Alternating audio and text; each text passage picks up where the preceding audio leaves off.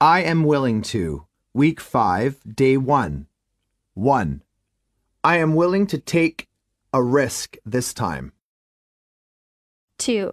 I am willing to find a solution. 3.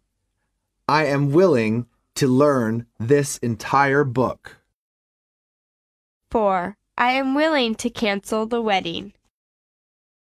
5. I am willing to make some sacrifices for my child. Dialogue 1 Jerry, I am afraid I left my money at the office. You better go to lunch without me today. No problem, Sam. I'm willing to pay for lunch.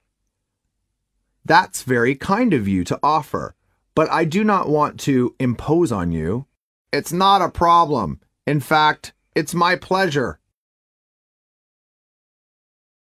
Dialogue 2 Can we go to Beijing for vacation this summer?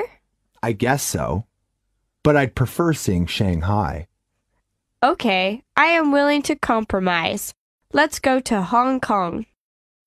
That's a good idea. Hong Kong is a destination new to both of us.